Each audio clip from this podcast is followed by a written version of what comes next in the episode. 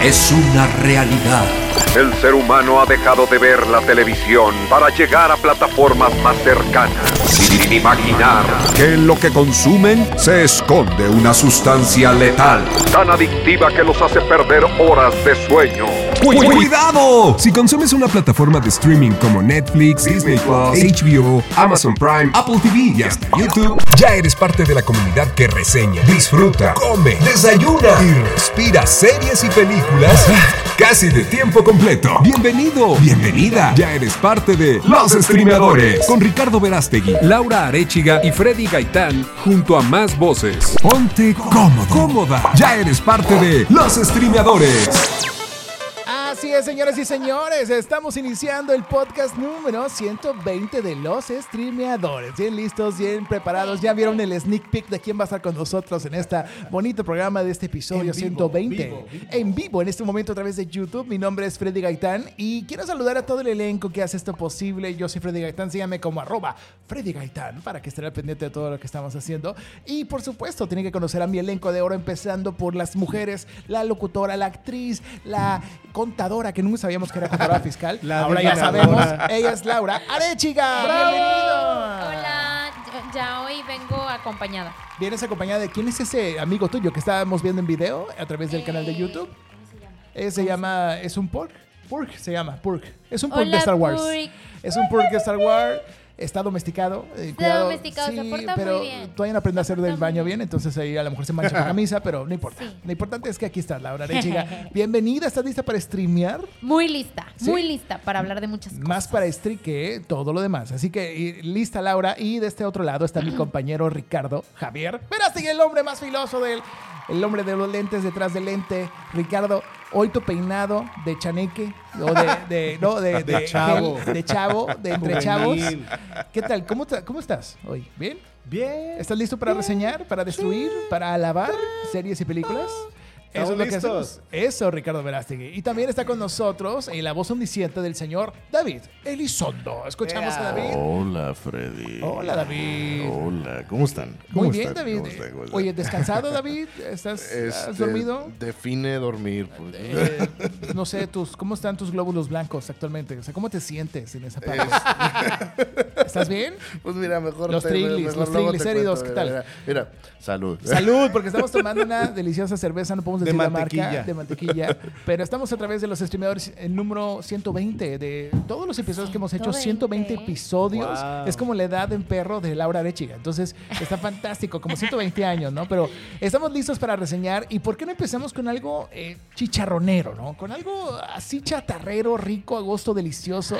Y qué mejor que esta reseña especial, para esto necesitamos música de acción, porque vamos a hablar de la nueva película de Marvel, de Marvel, de los estudios Marvel. Para ustedes, Ant-Man, Quantum Mania. Pero no, es- no es acción, es más es, comedia. es más comedia. Yo creo que me, me es leíste bien, me leíste bien. Es una comedia. Es, Es una comedia de acción. Es una comedia de acción, así podemos definirlo mejor. Yo creo que es eso. Es una comedia diferente para toda la gente que estaba esperando saber en- en- de qué se trata. Aquí no le vamos a decir exactamente de qué se trata porque hay muchas cosas que vas a descubrir. Pero sí, ¿de qué va? ¿Les parece, Ricky? Voy a empezar a platicar eso. A ver, adelante. ¿De qué va? Esta es la tercera parte de esta historia en el cine del personaje de Ant-Man, de Paul Rudd, eh, que está interpretando a Ant-Man, donde, pues bueno, él está pasando su época post-blip, post de este ¿Post chasquido de Thanos, el blip le Ah, dicen. ya. Después de este blip, él regresa y dice, ¿sabes qué?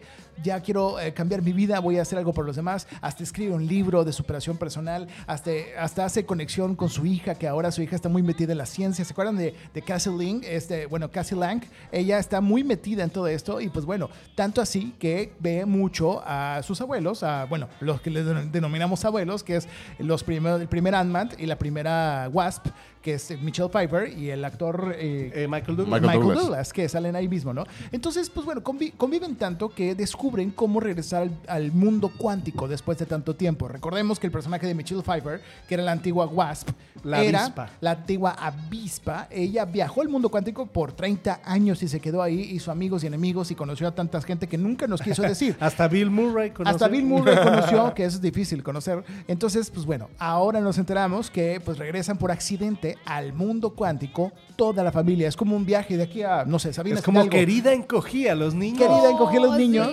Toda la claro. familia se va hasta el fondo del mundo cuántico. En este caso, los papás, Michael Douglas, Michael, Michelle Pfeiffer, eh, Evangeline Lilly, que es esta chica, la, la Wasp nueva, La y por Wasp. supuesto, Ant-Man y su hija. Entonces, todos viajan al mundo cuántico. Es y como llegan viajar a los glóbulos blancos Es de. Dave como ese, ese paseo exclusivo por el cuerpo humano. Pero bueno, en esto, a las partículas más, no- más no- profundas no de tu no ser. no había uno de esos en el parque de, de no sé qué. De Alfa, el planetario Alfa. El planetario El Alfa había planetario, sí, ¿no? Los que son de Monterrey sabrán qué es el planetario Claro. Alfa. Había un viaje a los glóbulos blancos y otras cosas más que no querrás saber. Pero bueno, lo que sí había es que ellos pues viajaron a ese mundo cuántico y se topan con que era un mundo, es un mundo conquistado por Kang el Conquistador. A quien ya conocíamos por la serie de Loki, era el villano del final de la serie de Loki, ¿se acuerdan? Este hombre afroamericano que es mucho más joven que Paul Rudd. Sin embargo, Paul Rudd se ve mucho más joven que él. Eso es lo más chistoso de todo esto. ¿Qué o sea, crema usa? O sea, es como, es como tú y Ricky. ¿no? Exactamente, que somos de la edad, Ey, somos pero de la edad. somos de la edad, somos de la Pero edad. de, de la edad de, de, de la edad de, la media. edad de quién. De la edad de quién.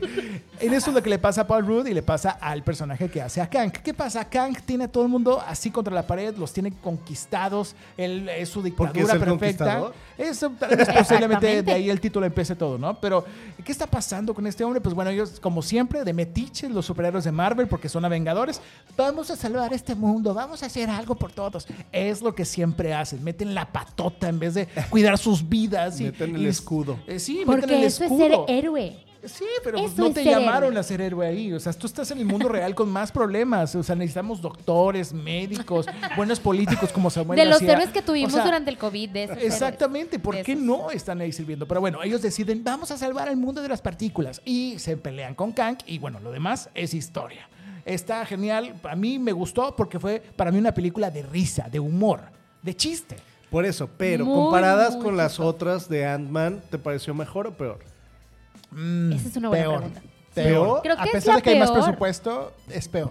Es que Sí. la, ¿Tú la crees? primera fue Sí, claro. fantástica. A ver, Dave, tu opinión. ¿Sí se acuerdan de las otras o Sí, no? claro, la Sí, primera claro, que se claro. peleó con No. el con el antiguo avispón amarillo este ¿Con el güey. avispón verde o qué? El avispón verde Ah, es que otro. de hecho sale. es que ahí sale de regresa, que como regresa. caja. Exactamente, como Modoc, que ahorita No, vamos a fíjate, saber no, quién fíjate, es Modoc. fíjate, fíjate que, o sea, ¿cómo dices? A ver, La, la, la uno está genial, la dos... eh, pero fíjate que la tres me gustó más que la dos. ¿Sí? Sí, sí, sí. Así Pero como no más Shrek. que la 1. No. No. pero- O sea, nada supera ajá. nunca la 1. La 1 fue máxima, fue magnánima. Sobre todo lo que faltó en esta película, señoras y señores, fueron las anécdotas del personaje latino que se me Ah, acaba de pasar. faltó Luis, ¿Se acuerdan? faltó Faltó Luis. Luis diciendo de que había una chica. Ya ves que eh, él hacía esa narración. Es Era, era el gag cómico y Sí, esta vez cierto. no existió. No existió y lo recrimino y lo ¿Dónde, cancelo. es- ¿Dónde está mi gente latino? Cancel. Como diría J-Lo. Como le diría Mi J-Lo, Leguizamo. latino. Qué triste que no hubo esto, pero bueno, hubo más CGI, hubo personajes que no tienen ni cara ni cuerpo, pero nos Oye, deslumbran. y, y- y hubo un mundo muy Star Wars. O Sí, sea, hubo un tú mundo. hiciste una analogía perfecta con no, eso. O sea, que parecía de pronto que estabas viendo una serie o subserie o un submundo de Star Wars. de Mandalorian o Eh, de algo así. De, en la radio dijimos ahí medio. eh, ¿Cómo dijimos? Amorfo. Amorfo, sí, antropo- Pero- am- amorfo los personajes, o sea, no tenían forma, pero también estaban conviviendo con otros Pero- seres con pero mucha si- pero tecnología. si, te pones, si te pones a pensarlo, aún y, y con las similitudes, este mundo es lo opuesto de Star Wars. ¿Por? Porque el Star Wars es galáctico, es Ah, macroscópico claro, claro, y aquí claro. estamos Esto es en el mundo cuántico. Estamos en el Sí, es como, Ah. es como viajar con la maestra esta, el autobús mágico. Sí, del autobús mágico, exacto. Yo iba a mencionar eso hace rato con lo de los glóbulos blancos. Analogías de oro con Ricardo Verástegui Así es, de la Claro. infancia. Oye, pero aparte tú también te acordaste de otra película de Disney. ¿Cuál Sí, era? El Mundo Extraño. ¿Se Eso. recuerdan que hablamos Ah, ya de esta película? Extraño. La reseñamos, Un Mundo Extraño. Pues sí vemos que habían figuras muy similares, antropomorfas, sin cara, pero con aletas o, con, o que volaban. Es lo mismo que vimos aquí. La verdad fue una sorpresa para mí que este año triunfaron. Ya, ya la inclusión llegó tanto que ni siquiera las personas y las cosas tienen forma ni ojos. O sea, ya ahora sí quieren quedar bien con todos, hasta con las personas que no tienen semblante. Entonces, es- así es. Que no tienen gente. cara. Oye, Tienen Freddy, que quedar ¿tú- ¿y, tú. ¿y cuántos agujeros tienes? No. Esa es buena, es un chiste recurrente, me encantó. Oye, yo Está conté, yo conté en ese momento, dije, ¿qué pasó? Ah, es- Tú contaste, ¿verdad? yo conté Contaste a ver si dije, eran siete. Dos, tres, cuatro. Ese está. Ah, sí, no. Véanlo. Vean, vean. Ese chiste, es bueno, se van a enterar. Si se Es acuerdan de esto, coméntenos. Estuvo muy Pero bueno, se me hizo muy como bueno. muy superficial, ¿no? O sea, solo era graciosa y ya. O sea, no tenía como mucho contenido. O pues. sea, te faltó carnita la Sí, historia, tú piensas. Ajá, y a los personajes. Sí, sí, sí. O sea, hay, los- o sea, hay, persona- exacto, hay personajes rescatables, pero... Hay unos que los desperdiciaron como Bill Como Murray. Bill Murray. Claro. ¿Qué opinan? ¿Tú qué hubieras hecho con Bill Murray en tu cast si Pues fueras es que creo que le hubiera dado más peso a su personaje. O sea, el personaje estaba bueno. Me gustó el rollo de que no, pues que la traicionó, la, la, la. Pero realmente no, no le dieron más chance. Ajá. O sea, de que pudiera haber hecho algo Brillar. más. Ajá. Como Jeff Goldblum en Thor. ¿no? Era como que, como que, ay, soy malo, pero no tan malo. Y bueno, ya desaparecí. Y, y ya no supimos qué pasó y qué más, qué más fue de Hasta él. ahora. Y- Pues es que a lo mejor no les alcanzó para pagar. A lo mejor. a la quién mejor. Ay, pero él siempre quiere salir en todos lados, ¿no? Sí, O sea, Bill Murray siempre- salió en Ghostbusters, salió, Salió en Space Jam, mil eh, de que películas. hace mil años. Yo, si, yo, si yo hubiera estado a cargo del casting de Bill Murray, yo lo habría convertido en zombie. Sí, como, en- Ya como sé. en Zombieland, ¿verdad? Como en, ajá. A ver, Ricardo, tu opinión, tu opinión, eh, ahora sí ¿Sobre no sesgada. No, no, sobre Ant-Man. Sea, Ah, pues ¿te gustó? ¿Te opino lo mismo que ustedes. Sí. O sea, la verdad es que está buena, está entretenida, es palomera, es como para ir un domingo con la familia, sin pretensiones. Creo que sí está mejor que la 2 y no sé si esté mejor que la 1. Este es un mundo nuevo, son hay personajes por ahí nuevos, interesantes. Eh, se inicia la fase 5. Ajá. Este Kang tiene un- una historia, un arco. ¿Les gustó el villano? ¿La Sí, historia de. Kang? ¿Creen que Digo, sí? a ver, ¿Creen no, que es no está tan profunda, pero Kang es un. O sea, el, el- el que interpreta a Kang, que es. Es Jonathan Majors. Jonathan Majors es un Muy, muy, buen actor. Ajá. Entonces creo que lo hace bien y creo que viene en cosas. Pero no te da tanto miedo como Thanos. O sea, no te, no te, Eh, ay, no te hiela o la sangre. Es que, es que sí, sí llega a, a dar. Es que no es miedo la palabra, es como. mm, como- ¿qué, qué palabra le no te impone, no te, no te, no le da peso a su personaje, no hace que él te imponga sobre los demás personajes y llame la atención. ahorita me acuerdo de la palabra correcta, pero debe ser algo así como. eh, es que es misterioso. O sea, Es no, misterioso, no sí. sabes lo que está pensando, más bien. ¿Sí me explico? Ya, no lo puedes leer. No lo puedes leer. Ok, ok. Eso es el personaje. Eso, eso sí, sí es eh, de villanazo, ¿no? Oigan, ¿y qué opinan del chisme que se hizo? Eh, aguas con el celular. ¿Qué opinan del chisme que se hizo? Eres tú. Ah, soy yo. ¿Qué opinan del chisme Me que se encanta de hizo? que. Oigan, aguas Es con el celular, mensaje. chavos. Está Es. Freddy Gaitán, es. Galleta, que estamos ¿Qué en opinan- vivo, ¿Qué totalmente. opinan del chisme que hubo de este personaje, esta personaje que es Catherine Newton, eh, esta actriz que interpretó a Cassie Lang?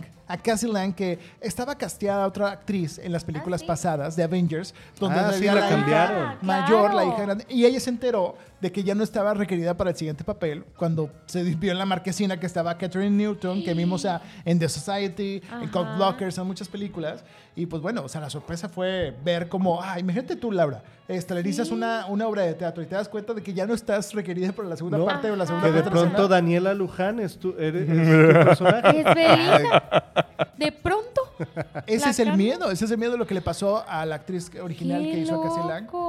Qué gacho que ni le avisaran, ¿no? O sea, Eso que es lo nada más- gacho. O sea, Como que mi veas, Anita ah, Alvarado, que le dijeron, ya no vas a estar con Maxine. Ah, no, ¿verdad?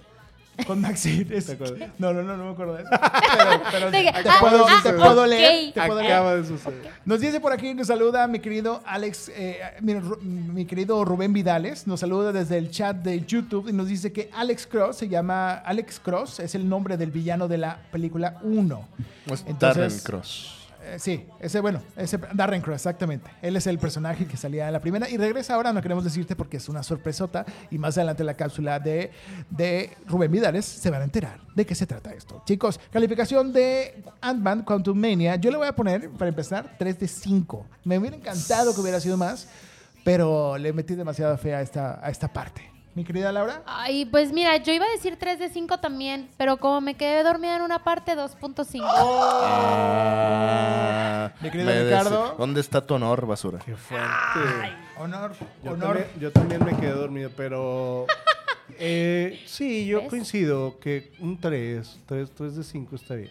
Creo que, creo que en esas andamos, tres. Sí, tres tres de cinco, yo creo que Está vamos a darle- vayan a ver, vayan a Está verla, está, di- divertida. está divertida, está, está cotorra, está disfrutable. Eh, no gastes de más en ella. ¿verdad? O sea, no te gastes el combo nachos, para empezar. Disfruten, la van a ver, o sea, o también esperen hasta que esté en Disney Plus, para que no Claro. gasten tampoco. Pero bueno, eso, es en cuanto a Ant-Man Quantumania. Está increíble, vayan a verla, nomás para pasar el rato. Si, hay, si hay algo mejor que hacer, como, no sé, volver a ver a alguien que no has visto hace mucho tiempo, hazlo. Ir a Pero- ver Titanic otra vez ver al Titanic cine, otra vez esta vez. Es muy buena opción. Y bueno, hablando de cosas que hay en el cine que de verdad valen la pena, pasamos a música un poquito más dramática, porque en este momento vamos a hablar de una producción que está rompiendo eh, todos los estándares de lo que antes conocíamos.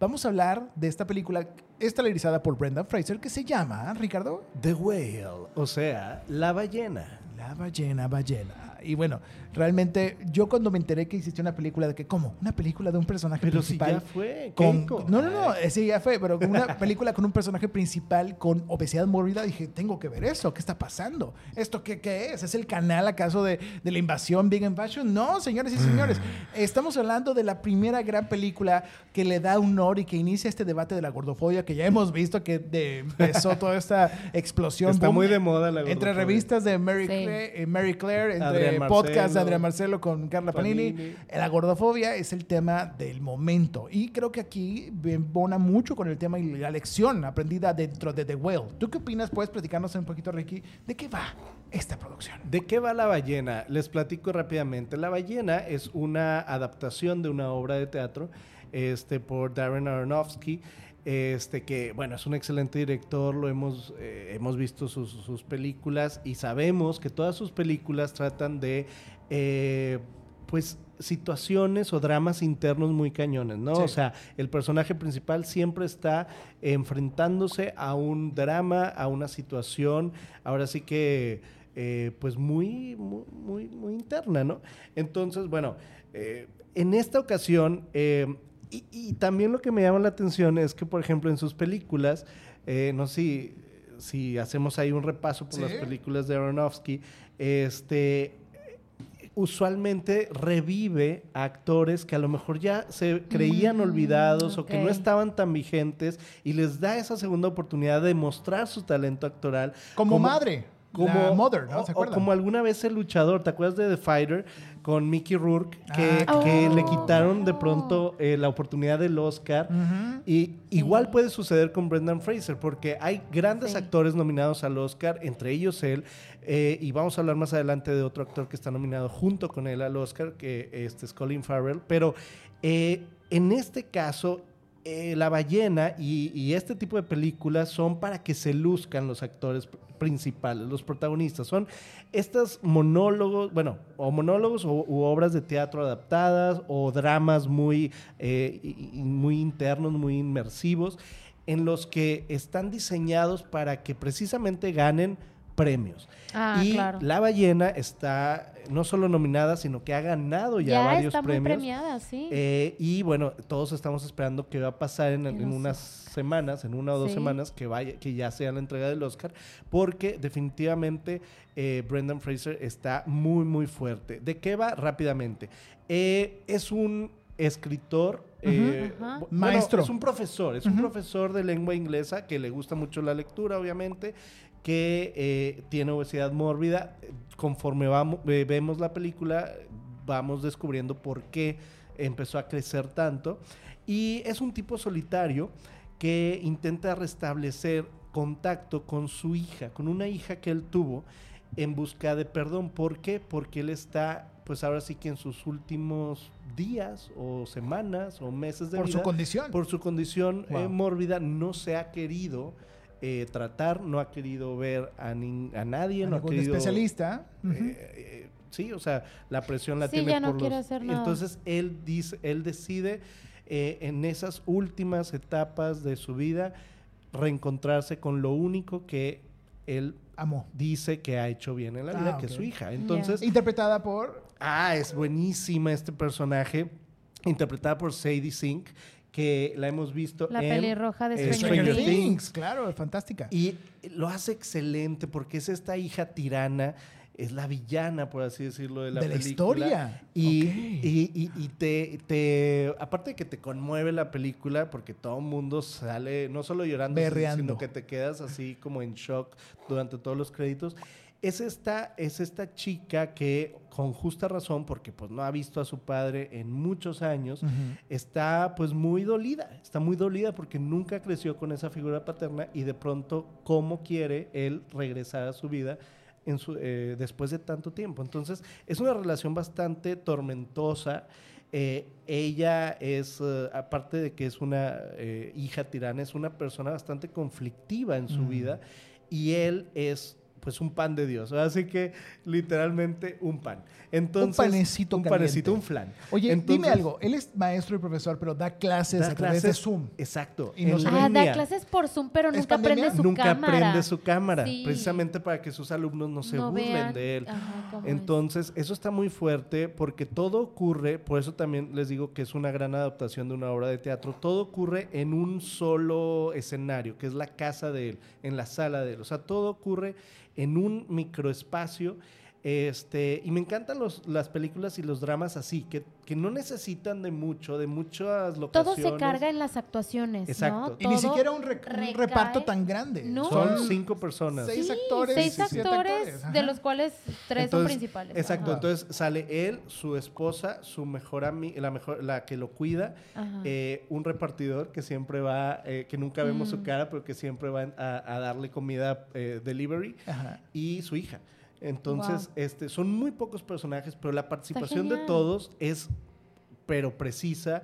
Y seguramente, digo, tienen que verla. Es de esas películas, esos dramas que se tienen que ver en el cine y que se tienen que disfrutar como lo que son. O sea, grandes guiones, grandes, pues grandes guiones dramáticos. Está basado en una novela y también en una obra de teatro. Por Así eso es. tú mencionabas en radio, en Sí. nuestro programa en radio, que, que justamente tenías tus, este estilo de narrar la historia, de contar la historia como si fuera una obra de teatro con los personajes entrando, saliendo dentro del mismo escenario. Ujú. Eso es, esa es la esencia de lo que Sí, vemos y, en es- y pantalla. aparte está filmada y editada, bueno, no, no sé si filmada, pero el, el, el, el aspect ratio, el, el, el aspecto eh, Del video, de- de cómo ves la película es 4-3, o sea, cuadradito. Es cuadrado, sí, me di Entonces, cuenta de eso. Esto, eh, bueno, hay gente que dice que Aronofsky lo, ha- lo ha usado antes, pero también es para darle más, este, cerrarte, ¿no? En este mundo de Zoom, por así decirlo, en este mundo eh, donde él vive, que es la sala de su casa, y de ahí no sale, y de pronto te encierras junto con él en su drama eh, muy, muy personal. Claro. Entonces,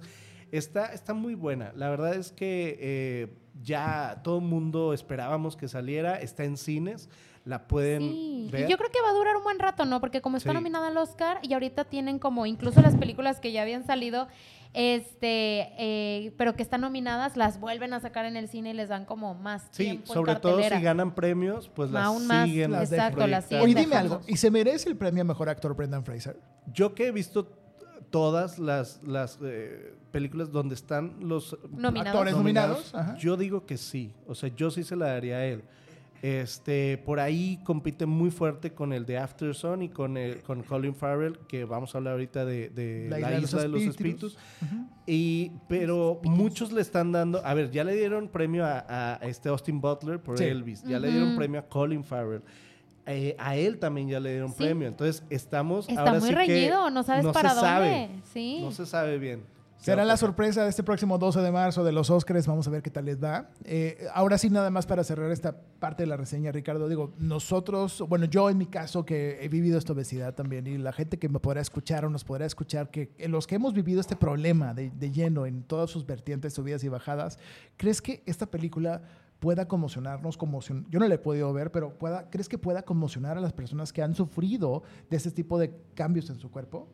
¿O más bien nos empine más? ¿O más bien nos levante más y nos dé moral y sentimientos? ¿Qué piensas que va a pasar? A ver, he escuchado mucho de críticas de, este, bueno, es que gordofobia y bla, bla, bla, y esto y lo otro. A ver, yo creo que se tienen que contar las historias que se deben contar, punto. O sea, eh, ya hay demasiada gente que se ofende por cualquier cosa y, y a veces lo único que importa es que, que- que tenga coherencia con la narrativa del personaje y con, con la historia del personaje. Yo creo que Es que es tan, tan fuerte la historia central que la, la- la forma de él pasa a segundo plano. ¿Sí me explico? O sea, yo siento que la verdad no, no afecta tanto si te centras en lo que realmente importa, que es el drama padre-hija. Ok, ok, ok. Entonces, está interesante. ¿Qué calificación le pones a The Whale? Pues yo creo que un 5 de 5. O sea, ¿Cinco de cinco? Claro, Órale. claro, claro, claro. O 5 sea, 5 está- David. Anótalo. Mira, para que yo me bueno. haya dado cuenta que tengo varios amigos que siempre ven como cine. Pensé que iba a decir que tengo varios amigos gordos y voy No. Gra- Que yo me gracias, dé cuenta que estoy Gracias, entre dos Gracias. obesos. Entre dos obesos, gracias. básicamente. No, no, no, no, no te, no cancelen a Laura. Ella es pro gordos. Ha salido con gordos. persona. Hay que decirles. Ha tenido novios gordos. Ya, Adrián Ya, Marcelo. hasta ahí. Ya. A ver, Laura, ¿qué ibas a decir? No, que lo que me impresiona es que debe ser realmente, yo tampoco la he visto, pero estoy muriéndome por verla. Espero ya poderla ver esta semana. Pero qué padre que a pesar de que es una película que es un drama, que normalmente no cualquiera va a ver ese tipo de películas, he escuchado hablar gente que no suele ver este tipo de películas de haberla ido a ver al cine y que ya fueron dos veces. Gente que solo ve comedias, que solo ve cosas como muy ligeras, Freddy. pero que fueron Gente a básica verla. como yo. Freddy. Gente como Freddy. Dígame, dígame. Sí, No, gente y- como Freddy. Y te lo juro, yo que quisiera se ir a lo ve verla. como... Y, Eh, y- y la verdad es que Freddy, te lo juro, o sea, me han dicho, eh, de verdad es buenísima. Yo solo iba por ir a ver a Brendan Fraser porque hizo La George momia. de la Selva George y de la Selva. la momia. Y resultó que me encantó. Entonces digo, ok, debe ser muy buena para haber ganchado incluso personas que no suelen ver este tipo de cine. Bueno. Definitivamente hay que verla. Hay que verla, The Whale. Y bueno, señores y señores, de ahí terminamos esta reseña y nos pasamos a esta otra película que se llama, Ricardo, Los espíritus de la isla. The Banshees of Inisherin. Los Espíritus de la Isla. Los espíritus. Así Estos es. espíritus, eh, ¿qué forma tienen más básicamente? Fíjate que. ¿Se ven espíritus? Fíjate que. Jaime Maussan está Estas pendiente. dos películas tienen mucho en común. Los espíritus de la isla y La ballena tienen no solamente a sus dos protagonistas como nominados a, a- a mejor actor para el Oscar Ajá. y también para los Golden Globes y todos los premios habidos y por haber, sino que también son historias muy simples, muy sencillas, o sea que a simple vista dices, son historias que en lo micro parecen- Cotidianas. Sí, parecen este, desenvolverse, pero que son macro, o sea, que son muy más universales de lo que piensas. Y aparte de que tienen pocos personajes, pocas locaciones, los espíritus de la isla, este, que se, se lleva a cabo en una remota isla irlandesa, este, pues también comparte con, eh, con la ballena, con, con que son historias mm, De relaciones. Porque de relaciones humanas. yo lo que me entero o veo de qué se de cuál es el título, lo primero que pienso es de que qué es esto, es fantasía, es magia, Harry Potter, ¿qué Sí, sucede? el título como que nada que ver con Ah, la con, con con el la tratamiento. sinopsis, Exacto, con la, con la ju- información. justo eso. La- eh, tanto el título de la ballena como los, el de los espíritus de la isla, dices, pero ¿por qué se llaman así? Ajá. Y llega un punto en el que, y eso me encanta también de las películas, Ajá. llega un punto en la trama en que dices, Ah, ah, por eso ok, se llama No es tan así". fácil, este, no te lo puedo spoilear, por así claro, decirlo. claro. Pero sí, eh, ¿de qué va? Los espíritus de la isla. Eh, Colin Farrell interpreta a Patrick. Pa- Patrick. Patrick. eh, que es este. mm, el, el- el chico bueno del pueblo. O sea, el, el- hombre bueno que no le hace daño a nadie, Que no que mata es ni una de mosca. todos, que no mata ni una mosca, que se lleva bien con todos. Y entonces, de un día para otro, queda devastado cuando su mejor amigo, Cole, de repente pone fin a su amistad de toda la vida y no le dice por qué. Ni por qué. O sea, así. cuenta que ellos tienen, eh, eh, viven en, este, en esta islita que es un pueblito, así que pueblo chico, infierno grande. Todos los días ellos van al pub a tomarse una cerveza a las 2 de la tarde. Un buen día llega el personaje de Colin Farrell y le toca la puerta al personaje de Brendan Gleeson. Que es Colm. Que es Colm, Y le dice, pues ya, vámonos, eh, ya es hora. Y no lo pela. Desde ahí le deja de hablar. Y entonces viene esta obsesión por... ¿Por ¿Qué qué? te ¿Qué pasó? ¿Qué, ¿Qué qué pasó? ¿Qué le hice? Tantos pero ¿por qué años, o tantos sea. años? Y todo Ya me el salieron pueblo- dos palomitas en aquí el está- WhatsApp. Aquí está lo increíble porque es una tragicomedia. Ajá. Entonces, lo increíble es que todo el pueblo empieza, pues todo el pueblo A se conoce, empieza Claro. a rumorar. ¿Pero qué pasó? ¿Qué O sea, ¿pero por ¿Por qué qué le no hizo? se Si eran ¿Pero súper ya no se amigos. hablan? Ay, Y entonces llega, padre. llega Colm eh, por su parte al- a la barra de la pub. taberna Ajá. y él empieza a tomar y, y- y- y entonces... ¿Y tu amigo? Y no lo voltea a ver. Y entonces todos, Ah. pero, pero ¿qué le hiciste? ¿Pero por qué ya no se hablan? No sé, no sé, no sé. Entonces bueno. está muy chistoso. Aparte es una situación como que suele pasar mucho, ¿no? Pasa o sea, mucho, súper o sea- seguido y te identificas de alguna manera porque en algún punto tuviste algún amigo o amiga que te hizo Que eso. te gosteó. y que te Te estamos hablando a ti. Literalmente. Denis Bar... Ah, no, espérate. no, Denis, te mandamos saludos. Ya queremos verte de vuelta. No estás hablando de ella, ¿verdad? No, no, no. Denis no te ha gosteado. Yo, no, Denis no me gostea. Yo Eso, platico chica. con mi amiga. Yo también. ¿Verdad que sí, Dice? Denis no me Saludos. Yo la gosteo. Yo a la ella". gosteo a Yo la ella. gosteo a ella. Esa es una película que retrata el gosteo, ¿no? Que es este el miedo gosteo, del pero en gosteo. persona. Que es En peor. 1923. Oye, ¿qué es peor, el gosteo digital o el gosteo en persona? Yo creo El que gosteo en persona. no No, y no imagínate el gosteo en persona y que te la topes en una, en una boda, en un evento. Exacto, Eso es lo peor, es la peor peor sensación del mundo. y ni siquiera sabes por qué. Te, Qué horrible, te revuelve el estómago. Es que, es que lo feo es no saber por qué. Sí. Dices, bueno, le hice tal cosa, se ofendió, Ándale. entonces pues ya es su pedo, ¿no? o sea, Exacto, exacto. pues ni modo. Pero el no saber por qué Claro. te obsesiona, o Te sea. lastima, Sí. te- No, y aparte, esta historia, te digo, que va de lo micro a lo macro, porque justo habla de esta isla irlandesa y están, y sucede justo cuando está la guerra contra Irlanda. Y entonces, este, es esta, eh, pues, similitud entre lo que pasa entre dos amigos y dos naciones, ¿sí me explico? O sea, es algo muy simple pero que está Ah. llevado a lo macro desde lo micro. Y, este tipo de historias también son muy buenas porque Sí. son muy ingeniosas para contar lo que está pasando en la gran Allá escala, pero de una manera muy, muy, muy sencilla. Entonces, eh, los personajes también son muy buenos. O sea, está el loco o el tonto del pueblo, está la bruja, está la hermana de él que es la inteligente, la que ya se quiere ir de, ahora sí que de la provincia a otra ciudad. Eh, Muchos polos. El policía, que es el, pa- el, el- el papá de- del tonto del pueblo. O sea, hay muchos personajes bastante teatrales, o sea, muy, muy Ok. definidos su, su personalidad que pueden ser incluso, te digo, una obra de teatro y que disfrutas mucho porque lo hacen muy bien todos e incluso el, el tonto del pueblo está nominado a, también al Oscar, creo, a Mejor Actor de ¿En Reparto. serio? Ah, Por, sí, sí, eh, sí. Por, por su personaje y porque se avienta un monólogo que de pronto dices, híjole, claro, La es rompió. que se lo merece. Pero sí, o sea, ¿Quién es son el, de el estas tonto? Barry Keoghan, ¿no, verdad? Sí. Sí, ah, que vamos a ver próximamente como el guasón de la nueva saga de Pattinson. ¿no? Ah, sí, ¿Sabían es verdad. Barry Keoghan o Keoghan, no sé cómo se pronuncia, Es Barry muy- Keoghan. muy buen que lo vimos actor. en Eternals, pues ahora, En los Eternals, ahora claro. está aquí, ¿no? Qué padre. Bueno, ¿tu personaje favorito de todo es Colin? ¿Se lo lleva todo? Sí, es que, ay Dios mío, Colin Farrell, la verdad, ¿ya la vieron? No. Bueno, No, qué yo no la he visto. cosa de actor. O sea, él puede interpretarte a un villano, Sí. villano y al bueno más bueno del, del mundo y te la crees completamente. Es lo que me, tiene fuera, ¿no? Sí, sí, sí. Del Así como él No, interpreta a un pingüino en Batman. A mí, a mí me, a mí me, cap- que me, me- Cautivó. me cautivó des- desde que hizo a Bullseye en Daredevil. Bullseye en Daredevil, ¿te acuerdas de eso? Qué Sí. chulada. En, en la película de Horrible, Horrible Bosses también es brillante. Bueno, bueno, es, Es muy buen actor, Muy es buen muy buen actor. Sabe ponerse en cualquier piel. ¿Y qué calificación le damos a los espíritus de la isla, Ricky? Ah, yo también quisiera, quisiera darle 5 de 5, pero... Es menos que The Whale.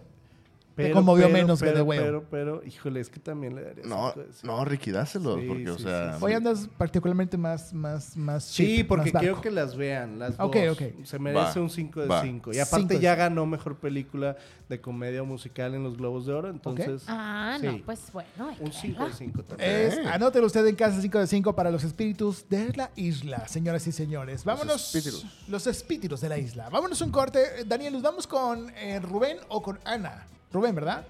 Rubén Vidales llega con su sección para hablarnos acerca de Ant-Man. Aquí, por supuesto, de la historieta a la pantalla en los streamadores. Regresamos.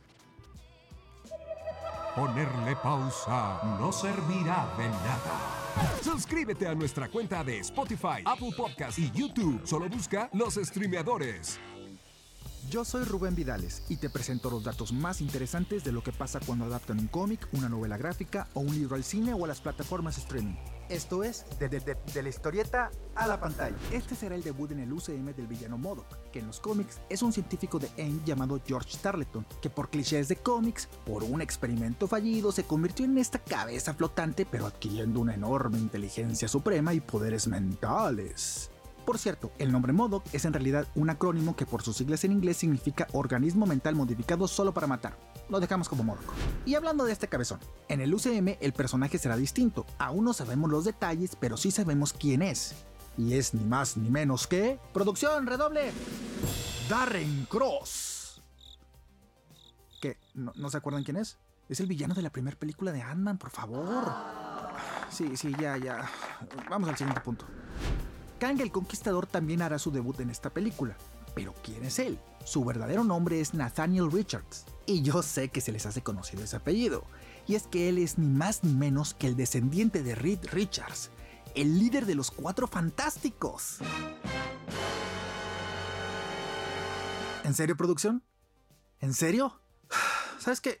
Ya, corta, ya, acabamos. Adiós. ¡Qué falta de respeto de veras! Esto fue todo en De la historieta a la pantalla. Yo soy Rubén Vidales. Sígueme como Rubén Vidales R en Instagram y en Twitter. Sigue disfrutando de Los Streameadores. De nada servirá huir. Ah, regresamos para reseñar más en los streameadores. Ah, ya escucharon a Rubén Vidales en esta cápsula. de- Gran cápsula. Gran cápsula, muy, Muy chistosa, divertida. muy divertida cápsula. Laura no lo vio, está mintiendo realmente. Sí, pero sí escuchamos la cápsula de Rubén Vidales sobre Ant-Man y quién es MODOK y quién es el villano Kang. Está chistoso. Gracias por hacer esta cápsula, mi querido Rubén. Saludos a nuestro equipo de producción que es esto posible. Y bueno, recordándoles que sigan nuestras redes sociales en este episodio 120. Recuerden que seguirme a mí como arroba Freddy Gaitán, que aquí va a salir, arroba los streameadores en Facebook también, por supuesto. Y también estamos en Instagram como arroba los streameadores, en Twitter también, en TikTok también. Nos vas a encontrar en TikTok como arroba los streameadores, donde estamos subiendo todos los contenidos, todos los materiales para que estén al pendiente. En Twitter, arroba streameadores y por supuesto en todas las demás redes sociales. En YouTube también. Yo soy Freddy Gaitán y está Ricardo Barasti. ¿Cómo te seguimos a ti, Ricky? Así es, me pueden seguir como arroba rverasti en todas las plataformas sociales y recordarles también que todos los sábados de 4 a 6 de la tarde estamos en vivo totalmente en ExaFM 97.3 Monterrey. Así Pero es. nos escuchamos en todo el en mundo. todo el mundo, porque con la señal de internet, con el tuning, pueden conectarse con nosotros todos los sábados de 4 a 6. Ah, Así Y que- próximamente más sorpresas. Más sorpresas. No se despeguen. También Laura Arechiga, ¿cómo te seguimos a ti, Laura? A mí pueden encontrarme en Instagram como arroba laura.arevi, como se ve en pantalla, con V y con I latina. Eso, y también te encontramos en TikTok como... Ah, también como Cinema Girls. Ok, El donde cine cine que es Dilo tuyo, Freddy. chicas. Solo para chicas. y chicos también. Señores y señores, síganos en todos lados. A David Elizondo también síganlo. Ah, Arroba. claro que sí, a- arroba el Dave Elizondo en Instagram. Ahí este. Ya tenía. Ah, ahí está mi super. Lo que viene siendo No, el Dave está Elizondo super. sale en pantalla en nuestro canal de YouTube para que nos vea. O también usted, si nos está escuchando en Spotify. enfocar de que a un monito o algo. Sí, Sí, al- Dave al- al- nuestras seis al- cámaras Como. Furcio. Grabando. Deberíamos hacer un Furcio aquí. para, para, para David. O sea, ya ni, el, ya ni el Bob Ross que tienes ahí. O No, sea, no. no, es Furcio nada más. Señoras y señores, David Elizondo, síganlo, arroba el David, Elis- el Dave Elizondo. Pero bueno, vamos a empezar esta- este segundo bloque de los streameadores con algo mexicano, algo de pasión, que tenga un verdadero líder actor mexicano en pantalla protagonizando Ah, esta claro, gran producción. súper mexicano. Porque México merece Más ese tipo de mexicano que el mole. Exactamente, señoras y señores, esto es Horario Estelar, protagonizado por nada más y nada menos que... Oscar Jainada. ¿Qué? ¿Cómo? Sí, el español Oscar Jainada. Pero no había mexicanos. ¿Pero qué no era mexicana? ¿Qué pasó? Eh, mira, es una serie mexicana de suspenso, de thriller, producida por Estudios Teleméxico para Star Plus. La podemos ver en la plataforma de Star Plus, que Así es, es. esta filial de Disney Plus. Y eh, como bien lo dices, es una serie con eh, actores mexicanos, eh, hecha en México, pero su protagonista eh, es español. Y fíjate que... Esta Y decisión sin está rara. justificación, muy ¿eh? raro. Nomás porque sí. Está muy raro porque, O sea. porque es eh, la historia de un periodista de prime time, un noticiero estelar de México. Y entonces, pues, yo hubiera pensado que iban a elegir a un... A López Dóriga, güey. No, no, a un, a un actor actor A un mexicano. actor mexicano, que hay bastantes que pudieron haberlo hecho. Habiendo tanto. Muy, ¿Cómo muy se llama el de Monarca que sale en la otra serie de la que vamos a hablar más Ah, adelante? Este Juan señor, Manuel Bernal. Juan Manuel Bernal hubiera sido buenísimo para este Excelente hubiera sido. Pero mira, eh, sin demeritar lo buen actor que es Jaenada, este, pues sí, como dice Laura, eh, dijo, decía fuera del aire, ya ha hecho eh, más, carrera, en aquí México, que en, España. O sea, ella y la han chinguamiga han hecho de esta ciudad y este Ha país. facturado más. Claro, facturado oye, más que los mexicanos. no manches, ¿qué onda con este hombre que le dan papeles que ni siquiera van con su nacionalidad? O sea, yo entiendo Cantinflas. perfectamente. O sea, ¿cómo hizo Cantinflas? O sea, yo Antes que cualquier mexicano. O sea, el ¿qué un- le digo a Rick, el único papel que le quedó perfecto fue el del papá de Luis Miguel. Sí. O sea, fue el único que yo dije, Sí. eligieron muy bien al actor.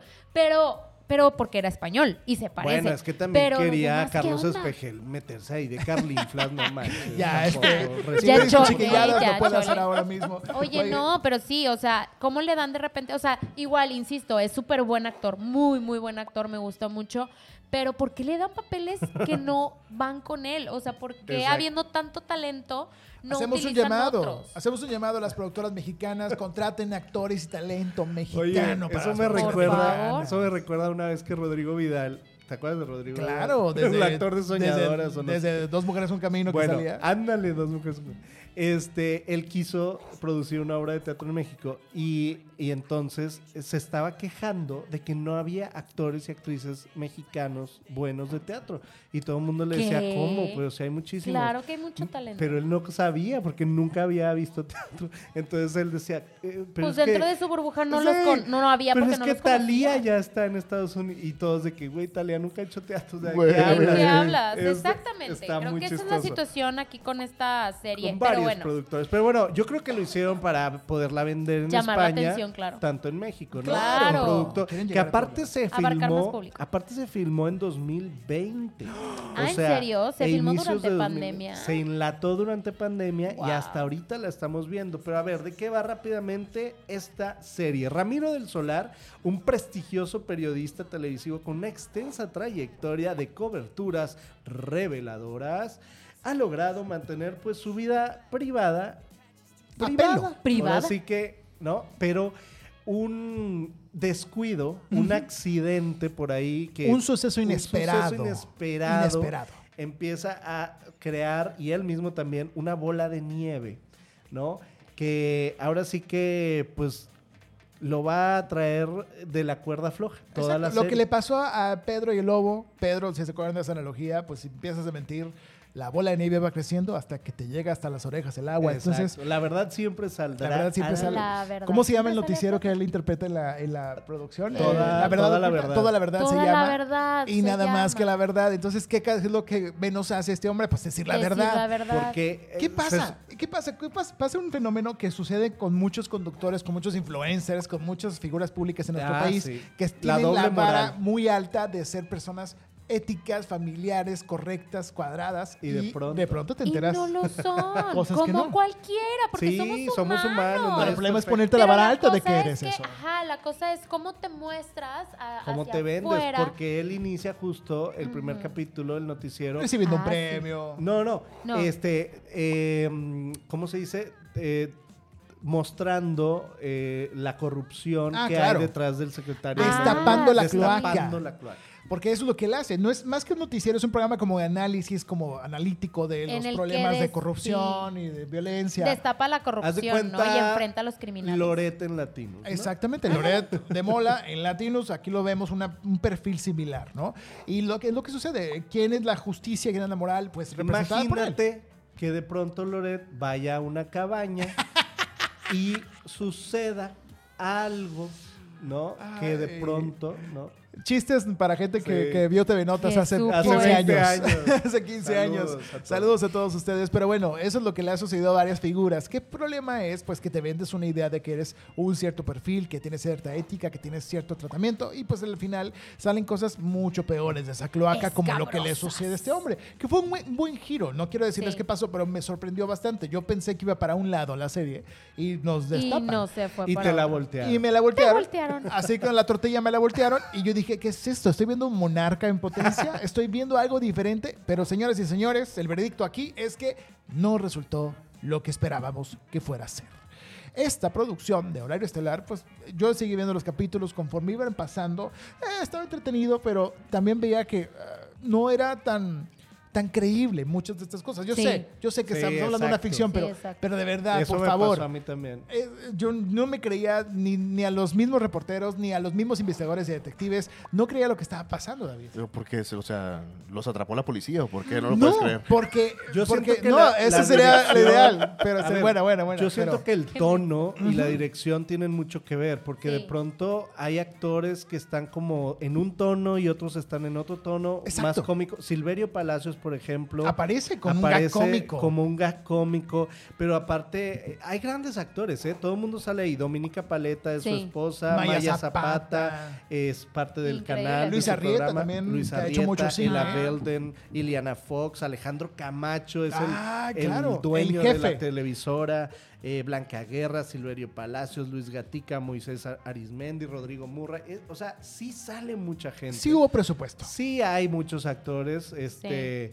eh, Rodrigo Vidal, sí hay actores en México, pero, Pero- pero no sé si el tono, la dirección o porque tuvieron que parar por pandemia o no sé qué onda, pero está como desfasadas algunas Sí. escenas, como que no logro yo No embonan. Embonar Y, y lo bien, que yo hablaba exacto. de la credibilidad de los personajes es porque pues hay unos detectives que están investigando algo y tienen todas las pistas enfrente de ellos y, y no ¿cómo- las ven. Y dices tú, ok. ¿Te acuerdas de Mujeres Asesinas que había una unidad especializada para Ah, investigar, eh, comandada por esta, eh, Luz- esta María Bianchi, Rosa María Bianchi, Ajá. y Mauricio Castillo Ajá, salía como, como el- un detective. Entonces te daba risa ver a Mauricio Castillo como un detective. O sea, eso es lo que, lo que digo. No o sea, que de pronto ajá.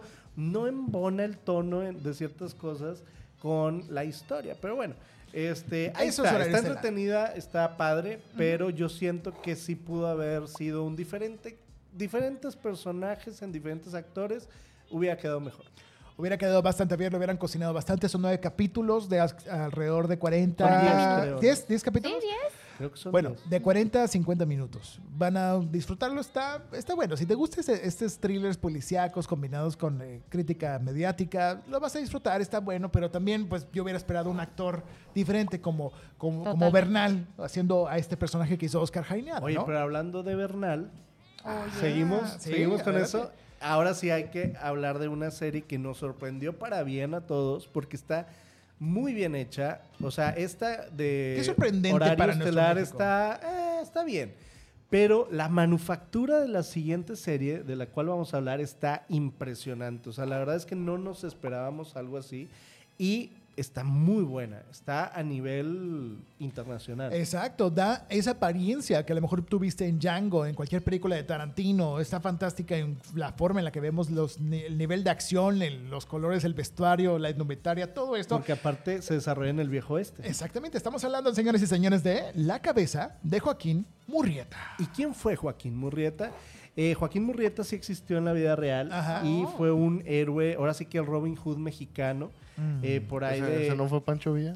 Yo también pensaba lo mismo, que era Pancho Eh, Villa, pero pues no. fíjate que sí mencionan por ahí a los Arango y Doroteo Arango también fue un héroe muy importante. Pero claro, Pancho Villa es muy reconocido en, en México. Joaquín Murrieta no es tan conocido. Entonces, eh, Reviven esta historia, ¿no? Sí, reviven esta historia porque precisamente están pidiendo la cabeza de Joaquín Murrieta. Ajá. eh, y, que es interpretada por Juan Manuel Bernal, hablando de... De Monarca, que lo habíamos visto a él, ¿no? Como el hermano maligno de esa serie, ¿no? Y son estas aventuras de él y su compañera compinche, eh, Adela Cheng. La chingo amiga. La chingo amiga. Ahora sí que eh, random Sí. pusieron a esta chica asiática. Ay, Becky. Pero muy bien acertado. serie? Está, está genial. Es, Ay, es el perfecto sidekick para el personaje principal. ¿no? Sí, que tú piensas que es toda noble y tierna y de pronto ¡zas! empieza a cortar cabezas. Porque tiene empieza- cochillas, Ah, empieza a manejarlos de, de manera muy virtuosa. es Por eso dices que es muy, muy tarantinesca, Sí. ¿no? Muy Robert Rodríguezca también. Porque en los primeros 10 minutos hay como 6, 7 asesinatos. Y Eh, 6 litros de sangre o más. Exacto, Ah. de, de mel caro con colorante rojo. Entonces es lo curioso de ver cómo están llevando esta historia No, pero de este muy bien, personaje. muy bien ¿no? hecho. O sea, muy bien hecha, muy bien llevada la historia, la trama. A ti te pudo aburrir un poco, pero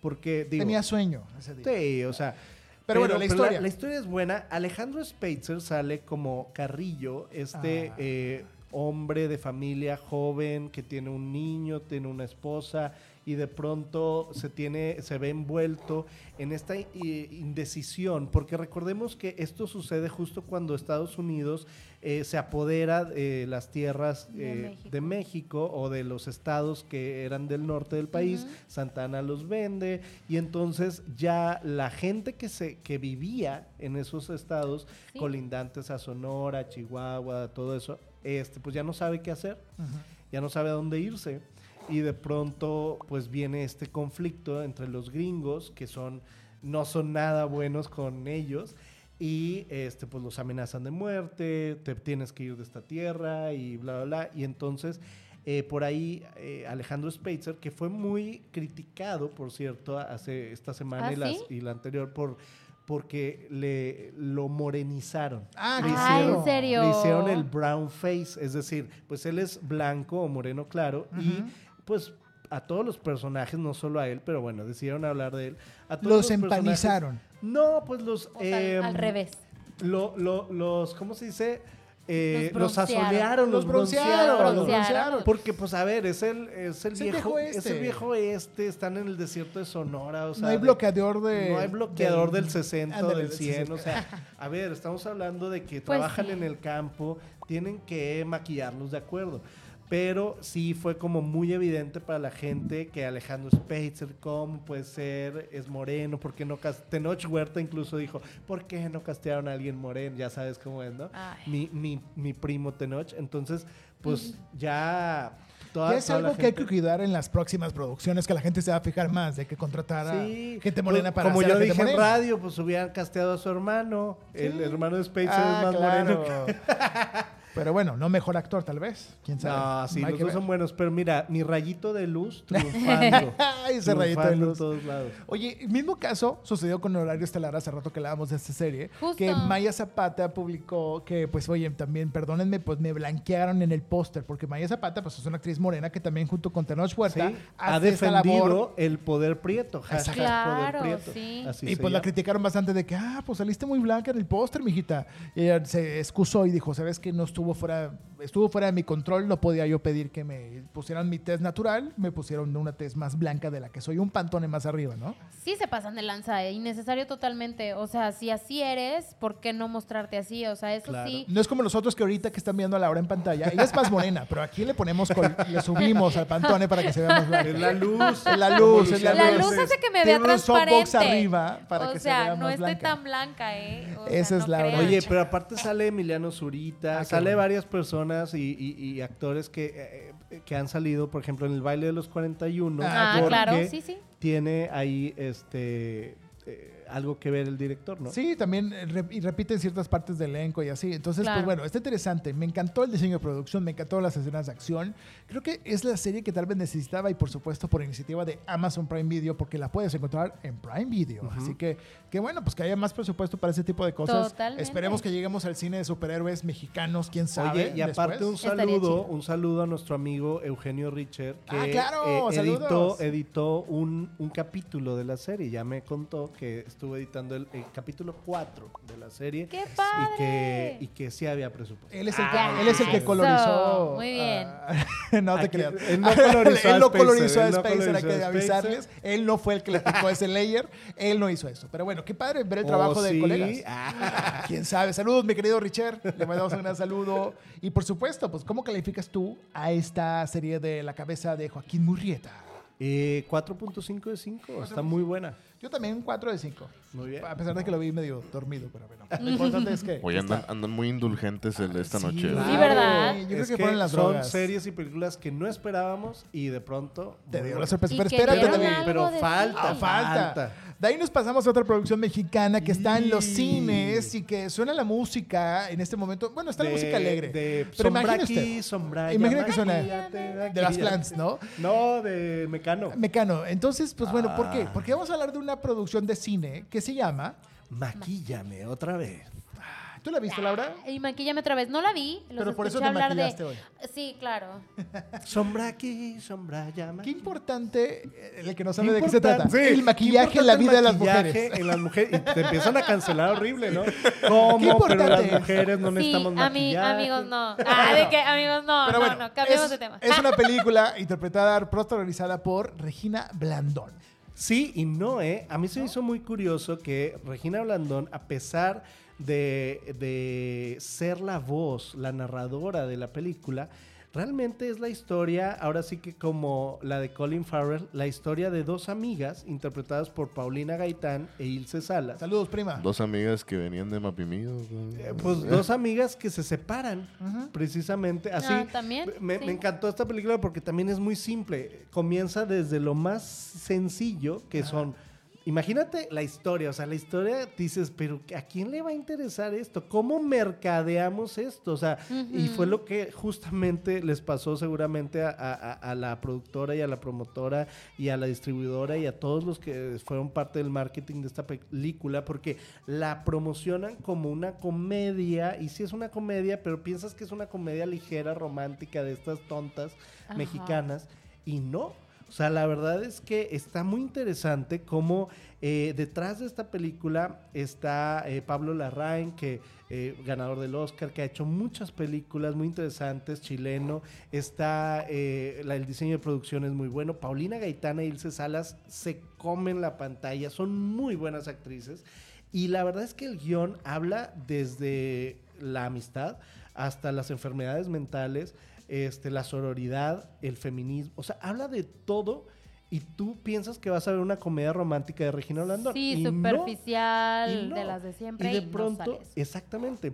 Y te sorprende porque justo, ¿de qué va? Así rápidamente, Paulina Gaitán e Ilse Salas eran mejores amigas, eran este, maquillistas. De esas que maquillan a gente para las bodas, a mujeres para los... Maquillaje social se cualquier, Sí, pero también para pasarelas, o sea, le hacen de todo. Ajá. También maquillan para producciones, o sea, donde ellas les llamen, ellas Ah, ahí están.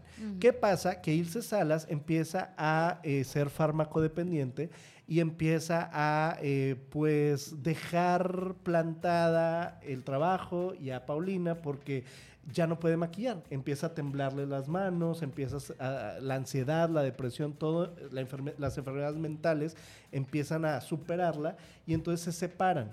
Y entonces eh, Paulina eh, decide hacerse amiga y roomie y eh, socia de Regina Blandón y son las nuevas que maquillan en la ciudad. Pero, Ilse, pero de, de pronto regresa eh, Ilse Salas, que por ahí se plantea como la villana o la antagonista, pero después veremos si sí o si no. Regresa. Al final nadie es villano hoy en día en No. el cine. Todos tienen todos sus tienen su dimensión, tienen su lado. pero ella regresa a ofrecerles trabajo. Ah, ok. Y ahí es cuando se reencuentran y entonces empieza ahora sí que la bola de nieve, porque ahí es donde verdaderamente demuestran quién sí era amiga, quién no era amiga, qué intenciones había detrás o, o- o qué, pasaba. O sea, de pronto tú piensas que tienes, no sé, 10 años o 15 años De con alguien de amistad. Ajá. pero no conoces a, esta, a esa persona esa realmente. Y, y son las cosas más chiquitas las que realmente te disparan. Ahora sí que como la, la película que reseñamos hace rato, realmente, ¿qué es lo que sucede?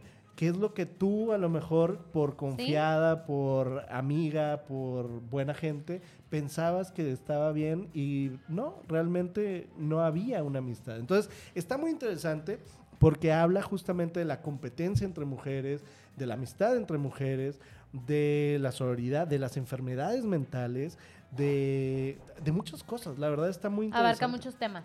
Sí, y me sorprendió que, digo, a ver, a lo mejor no tiene el gran presupuesto, pero se enfocaron mucho en, obviamente, el diseño de producción, en el maquillaje, en el vestuario, porque ellas son maquillistas. Claro. Entonces, sí está muy interesante. No es para todos, de una vez se los digo. A los hombres seguramente no les va a interesar. A las mujeres les va a resonar. Sí, siento que siempre tienes una Claro. mejor amiga por que de pronto ya no eres amiga. Sí. O sea, que pasa el tiempo y... Y se acaba, pues así pasa. Y, y- y- y lo, lo mismo siento con esta de Colin Farrell. O sea, de pronto tienes un mejor amigo y de pronto un buen día ya no son amigos. Entonces, está interesante cómo las nuevas películas o las de las que estamos hablando hoy ya no están hablando de amor, de amor de pareja, sino de amor filial, amor de sororidad, amor de hermandad, amor de una relación eh, interpersonal Claro. difícil, padre-hija, Padre, hermano. hija, o sea, eso está interesante. Sí. Entonces, yo sí le doy un 3, 3.5. Un 3.5. Está interesante, está padre y está diferente la narrativa, sobre todo. Véanla, en algunos puntos parece documental, en algunos no.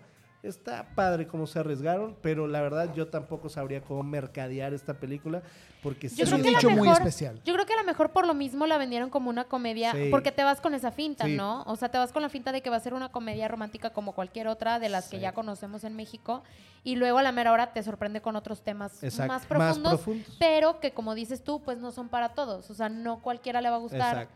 Eh, va a ser más como, va, va, va más enfocado hacia el mercado de las Femenino, mujeres. sí. Ajá. Ahí lo tienes, señoras y señores. Maquíllame otra vez la reseña de Ricardo Verástegui. Vámonos en este momento a una sección bien sonada que la gente está esperando. Son las noticias streameadoras con Ana Castillo. Estás escuchando el episodio número 120 de Los Streameadores. Regresamos. Ponerle pausa no servirá de nada. Suscríbete a nuestra cuenta de Spotify, Apple Podcast y YouTube. Solo busca Los Streameadores. Noticias. Después del reestreno de Titanic en cines, el director James Cameron expresó lo que representó para él escribir una cinta, donde la desigualdad social y económica fue un factor preponderante para el trágico desenlace que ya conocemos, expresando también que esta problemática continúa sucediendo en la actualidad con los múltiples desastres ecológicos que estamos viviendo. Por otra parte, el cineasta también comentó sobre el empoderamiento que deseó comunicar a través de Titanic. Por ello, buscó reflejar una historia sobre Rose y su realización como persona. Por último, Cameron reafirmó que cree en la angustia de esta historia, la tristeza y sobre todo la belleza. ¿Será que continuará esta lucha de clases sociales y desigualdad latente? Recientemente pudimos ver un avance de live action de La Sirenita. Sabemos que la actriz Halle Bailey será quien nos llevará a lo más profundo del mar para recordarnos todo lo sucedido en el clásico cuento que se creó en 1837, pero muy seguramente con detalles adaptados a la actualidad. Sin embargo, se han desatado diferentes opiniones sobre la protagonista de esta nueva película, debido a que los fanáticos de la historia dicen que Halle no debería interpretar a este personaje por su tono de piel. ¿Tú qué piensas? Se especula que Warner Bros. prepara la película Harry Potter y el niño maldito, donde posiblemente veremos de nueva cuenta a Daniel Radcliffe, Emma Watson y Rupert Green. Lo que sabemos hasta ahora es que esta cinta estará ambientada 19 años después de la historia de las reliquias de la muerte. Próximamente tendremos todos los detalles. Sígueme en Instagram como soyana.castillo y descubre nuevas noticias con los streameadores. De nada servirá huir. Ah, regresamos para reseñar más en Los Streameadores. Así lo escucharon en el episodio 120 de Los Streameadores. Ella fue Ana Castillo, Noticias Streameadoras. Gracias por los aplausos, David. Y bueno, lo importante es que si estás llegando a esta parte del capítulo, gracias por escucharnos a través de la señal de Spotify, a través de Google Podcast, Mira, en todos la- la lados. interpretación. La interpretación visual para la gente que quiera ver en YouTube. De, señas. De señas, por favor. La intérprete de Rihanna. de Rihanna en el Super Bowl, ¿no? ¿Cómo hace la interpretación de esto? Síganos en YouTube, síganos en todos lados, vean a Ricardo No, Verástegui no, no. en No la lo voy a parte de hacer, video. no No, no, no, no, faltes al respeto. falta de respeto. Gracias. Pero No, saludos Falta a el respeto. la gente que hace esto. O Es sea, cierto. es un- una gran, gran... Yo siempre he querido aprender este, ¿Lenguaje de señas? Sí, se me hace súper interesante, pero la verdad es que mi vida es una locura. no Oye, pero tiempo. es muy difícil, bueno, no es, no es tan difícil, pero cada país tiene su propia lengua de señas. O sea, no es lo mismo en no es español que en Estados. Unidos. que- Yo pensé que era universal, Ricky, te lo No, juro. hay una que se llama lengua de señas mexicana y solo aplica para los sordomudos de México. Ay, Y no, ya no quiero nada. los- Ay, los de que yo que quería aprender lengua de señas y dije, porque ha de ser un idioma universal. Pero, pero no estaría mal que sí en las escuelas Lengua. Eh, tuviéramos una clase. Sí, eso claro. Eso sería sí estaría inclusivo. muy- para que veas. Exacto, de hecho sí, deberían de incluirlo en las clases. O sea, ¿Sabes hay, qué deberías- hay- hay algunos, algunas este, palabras o frases que sí, sí son comunes entre los idiomas. Pero así como, así como hay. Pensé que iba a decir.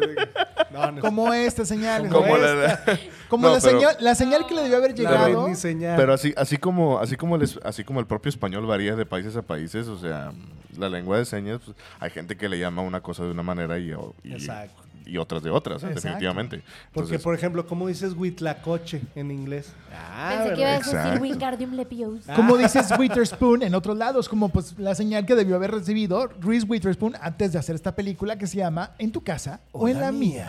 Your Place or Mine. Esta película que está en Netflix. Ay, Ay, me, me encanta encantó. que ya sabes inglés. Ya sé, con el curso de inglés avanzado de Marte de Baile, puedes continuar tu vida como si fueras un gringo Oye, más. y de regalo, un este porta latas. Un portalatas Un- para un- tus latas en un inglés. calcetín para Así la- es. Señores y señores, esta película la verdad me sorprendió porque dije, ¿cómo? ¿Ashton Kutcher? Sigue ¿Cómo? vivo. ¿Reese Witherspoon regresa? Con Reese Witherspoon. Y o con sea, como Botox. Que esta combinación súper rara, Extrañísima, que jamás lo iba a ver. no sé. Sí, Jamás lo iba nunca a me poder ver. imaginé esta pareja, la verdad se me hizo súper extraña.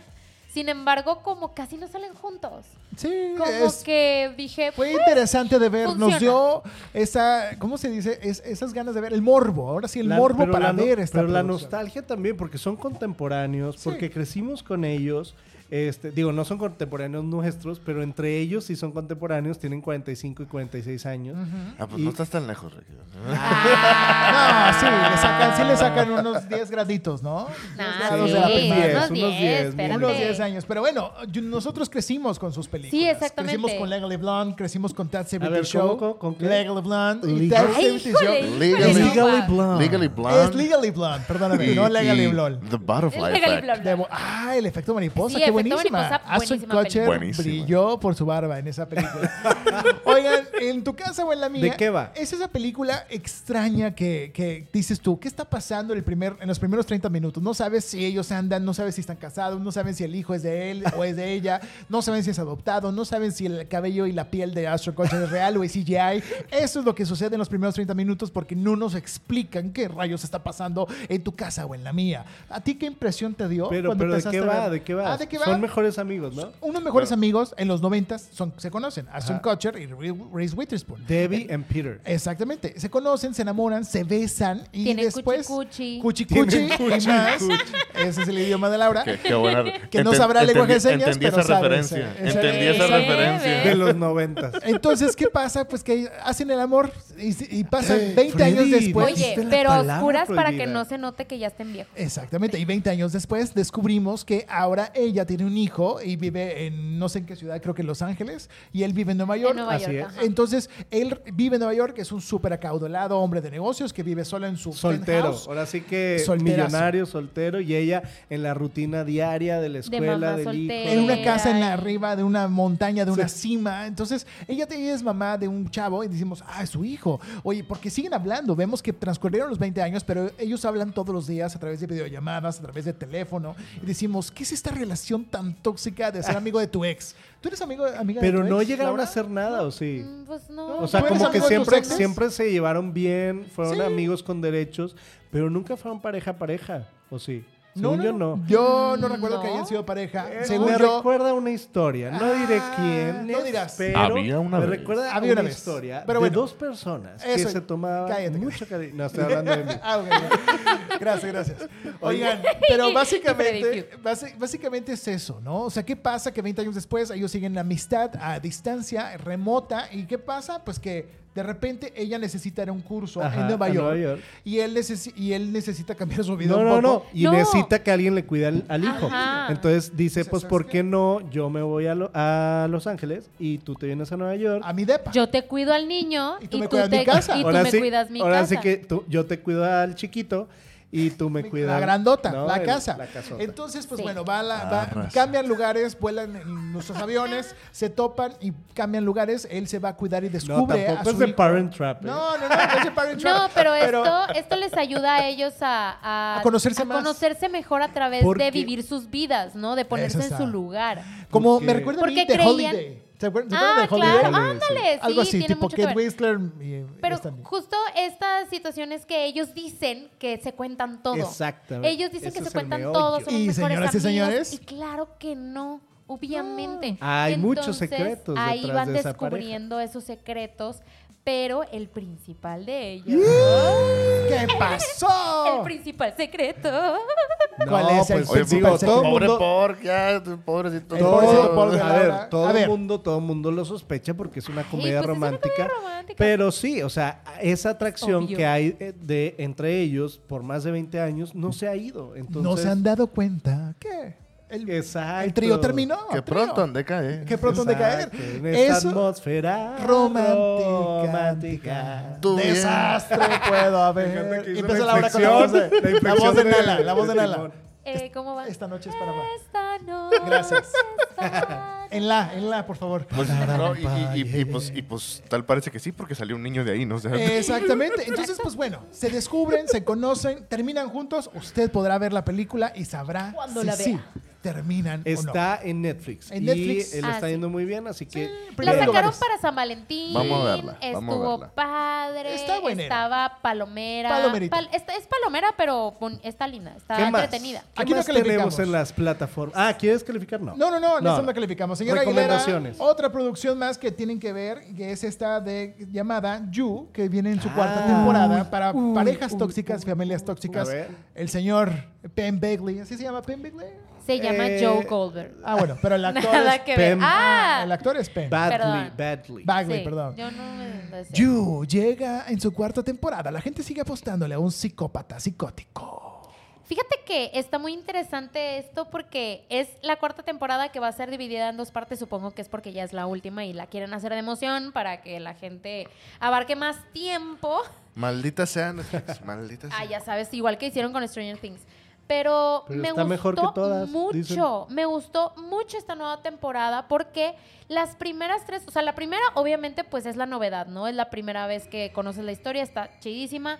La segunda temporada dices, ok, es lo mismo pero un poco diferente, ¿no? Porque está con una pareja muy distinta. La tres ya era como un poco más de lo mismo, pero siento que pasó lo mismo que con Stranger Things, que Stranger Things al principio iba muy bien y luego después ya era muy repetitivo, na- nuevos monstruos, pero misma situación. Y luego nos dan la última temporada y es completamente distinta y te, te, te sorprende, ¿no? Y empieza a gustarte realmente. Y siento que fue lo mismo que pasó con Yu. Ahora la historia es diferente, ya no es Yu el culpable, Yu no ha matado absolutamente a nadie. Ya se reivindicó el sujeto. Él está intentándolo. Así que tú digas que, pues bueno, pues no, pues no. Pero sí lo intenta. Como lo ha intentado en todas las temporadas. Pero, pero en esta realmente no ha matado a nadie. ¿Qué pasa en esta temporada? Que le quieren inculpar los asesinatos de otras personas. Ah. Alguien descubre quién es él, o sea, su verdadero nombre, su verdadera personalidad, su pasado. Entonces, quiere, o sea, esta persona quiere este, sumarle estos asesinatos a él e inculparlo. Pero luego le empiezan a llegar mensajes de amenaza y empieza a conversar con esta persona que no sabemos ni quién es, ni sabemos qué quiere, por qué está haciendo esto. O sea, son los Pretty Little Liars. Algo así, algo así. Este, entonces cambia la dinámica y también esto se convierte como en un tipo clue o un knives out en el cual Joe está literalmente buscando quién es. Porque él cree que es dentro del mismo círculo en el que están muriendo las personas, que es un no. grupo de ricos. Entonces, no, y no, la verdad es que no. O sea, sí es alguien que los conoce, pero no, eh, no es cierto. Error, señoras y señores, ese es You. Oye, Ese es yo. pero aparte en esta cuarta temporada, Penn Bagley este, dijo que eh, él pidió, él solicitó expresamente reducir... Dejarse la barba. No, Ah. reducir al mínimo las escenas de sexo. O sea, porque él ya, pues, Harto de ya harto de siempre ser como el interés romántico y que siempre quiso Es que, ¿sabes? en esta Qué en bueno. esta última da temporada le pidió a la directora, "Oye, y si no tengo nada que ver ya con para todavía darle pues esta Pues más peso a la historia característica". del... Exacto. Ajá, claro. Fíjate que sí es cierto. Sí me di cuenta que en esta temporada sí hubo escenas, pero fueron como dos, tres y no tan gráficas. Eh, Pero sí, lo que pasa es que realmente siento que también al momento de meter estas escenas romantizan mucho al personaje y no está chido. y no está tan porque padre. realmente el personaje no es bueno. No, es un psicópata. Ajá. O sea, es lo que estamos es viviendo, lo que hablamos de Dahmer y Exactamente. Giorgio de Versace. Entonces, qué bueno que, que él como actor y este tomó esa decisión, no lo sabía, pero qué chido que haya hecho eso, porque sí le da más peso al personaje, a su, a su personalidad, a lo que él estaba buscando, y que no se concentren en romantizarlo a él como, como ay, qué lindo. Como ay, símbolo encanta". atractivo Exacto, de sí, claro. estabilidad y sexual, ¿no? Cuando para nada. O sea, sí, no. Pero sí está muy padre. Yo, yo me quedé, obviamente, picada. O sea, estoy esperando la segunda parte de la cuarta temporada, que ya es la última. Entonces, esperemos a ver qué tal está. Pero yo sí la recomiendo mucho. Si tú estabas pensando en ya no verla porque dijiste más de lo mismo otra vez, vela, vela. Vale la pena. ¿Es acaso el personaje de Yu, esta cuarta temporada y toda la serie, el único psicópata de la televisión que a Laura Arechiga no le gusta? Juzgue usted.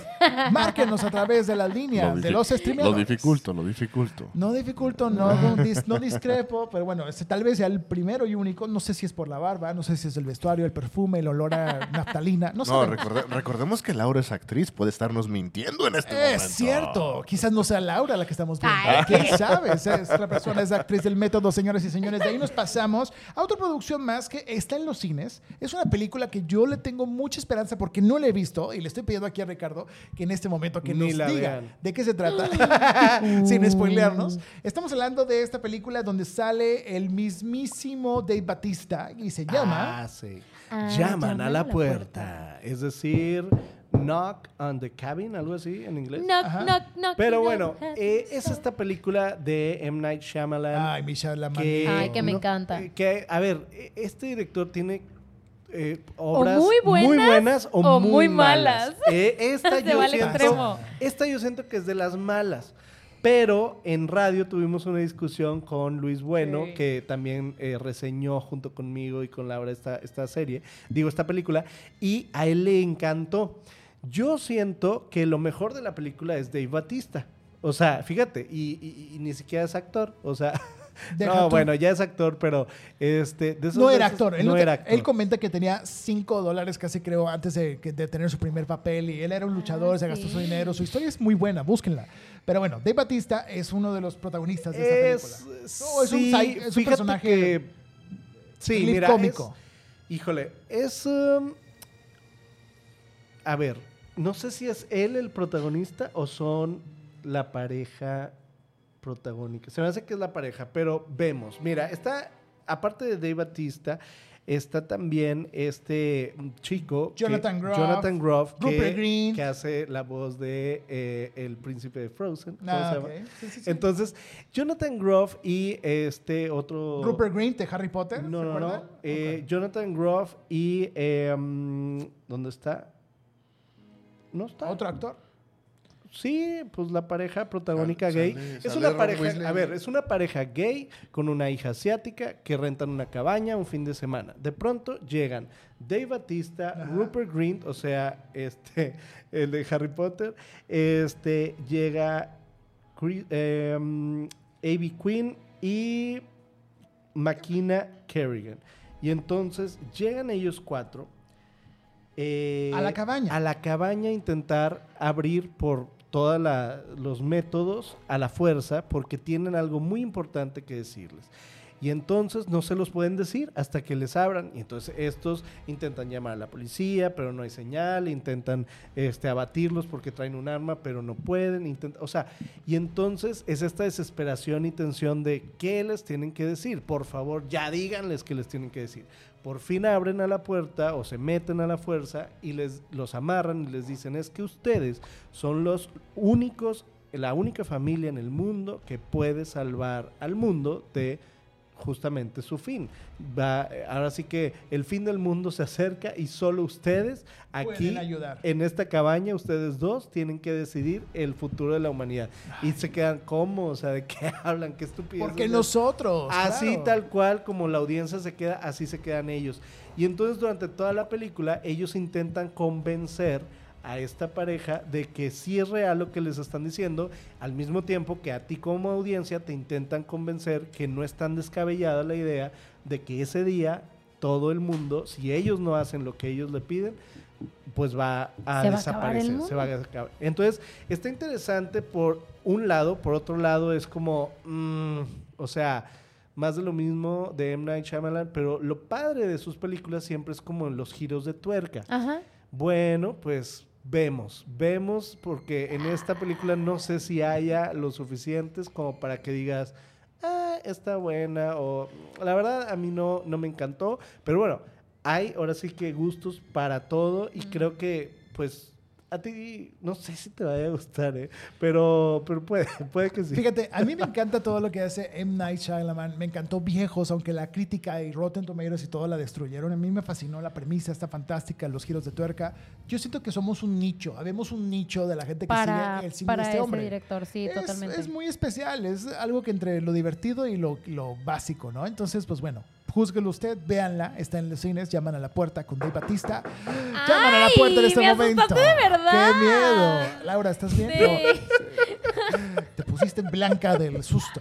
Oye, señoras y señores, última recomendación solamente para fans verdaderos de Luis Miguel y de Código Fama. Señoras y Ah, señores, ponme música alegre, por favor, porque vamos a hablar de una producción romántica, un chifri que, está en Paramount Plus, que puedes ver a través de Prime Video. Esto se llama At Midnight con Diego Bonera. Y, bueno, Bonera. Bonera. Sale Bonera. María Zapata también en la película. Sale otra actriz de Backdoor, que ahorita te digo el nombre, pero está fantástico ver como una historia que ya hemos visto hasta el cansancio, historia de amor de mundos separados, de Sí, mundos diferentes. Del una pobre pareja- conoce a la rica. Exactamente, o, la- o el no famoso conoce a la famosa. Se descubre esta historia de amor de esta película que tiene el mismo nombre de A la Medianoche, porque justamente la premisa es que solamente se pueden ver a la medianoche los personajes principales, esta pareja de amor. ¿Qué sucede? Les platico de qué va así para que Claro. vean o no la vean. Esto se llama At Midnight y resulta que narra la historia de este personaje interpretado por Diego Boneta. Alejandro. Alejandro, que es este Ale subgerente de un resort de la- una playa mexicana.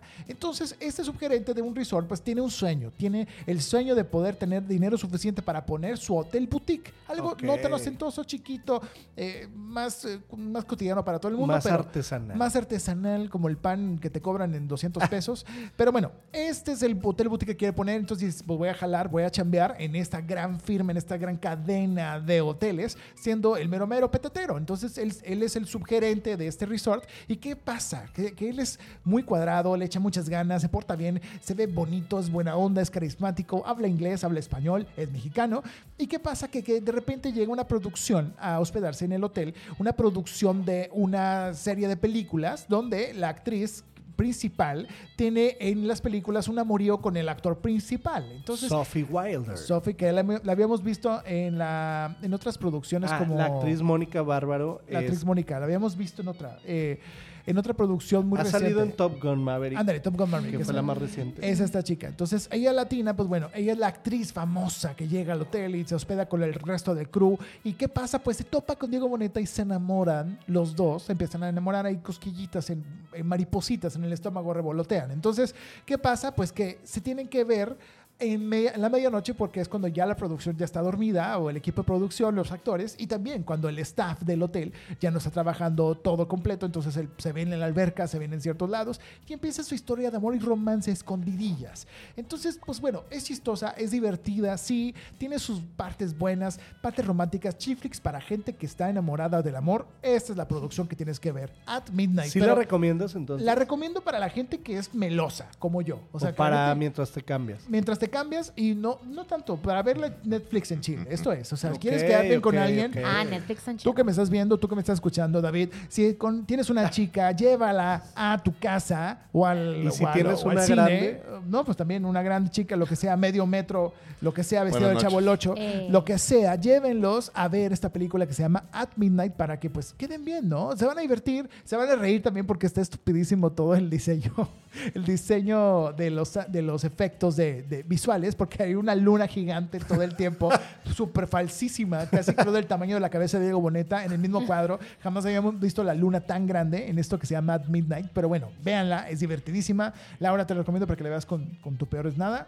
Y- o con tu gran amor de tu vida, lo que sea que tengas en este momento. Ricardo también, véanla, véanla, se la receto. Aquí nada más, At Midnight con Diego Boneta en Paramount Plus. Entonces, Paramount Plus, ¿viste cómo Sí, cambió mi inglés? claro. Del inicio del capítulo ahorita. Paramount ¿Sabes Plus. qué otra Paramount cosa Plus. te voy a recetar? Ah, Buenas noches. recétame, señores y señores. Ya estamos terminando el programa. Gracias a toda la gente que ha estado con nosotros. Gracias al equipo de producción. Por supuesto, Daniel Valadesco, al mercado, David Elizondo, al equipo también de redes y diseño, Grace Michel Torres, por supuesto, Ana Castillo, Joana Góngora. Gracias por hacer posible este programa y esta producción de los estribiadores. De nueva cuenta, gracias, Laura Rechica. Te seguimos en redes sociales. ¿Cómo te encontramos? Sí, me encuentran en redes sociales, bueno, en Instagram como laura.aredi con V y con latina y en TikTok como Cinema Girls. Síganla, por favor. Y también seguimos a Ricardo Verástegui, por supuesto. Ahí está mi banner, arroba rverastegui en todas las redes sociales. Por supuesto, sigan a mí, arroba Freddy Gaitán. Y por supuesto, al compañero David Elizondo, síganlo como Arroba el Dave Elizondo en Instagram. el Dave Elizondo Claro que sí. en Instagram, para sí. que lo puedan seguir. Muchas gracias, chicos. Con eso terminamos un episodio más de el episodio 120 de Los ¡Eh, Streameadores. Nos vemos a la próxima en Los Streameadores. Adiós. Bueno, ya escuchaste Los Streameadores, un podcast para reseñar, recomendar o advertir antes de que veas cualquier serie o película en una plataforma de streaming. Síguenos en todas las redes sociales. Tan solo escribe Los Streameadores en Instagram, TikTok, Twitter, Facebook o YouTube. Producción y edición Freddy Gaitán, Joel Mercado y David Elizondo en Inspiral México. Visita www.inspiral.com.mx.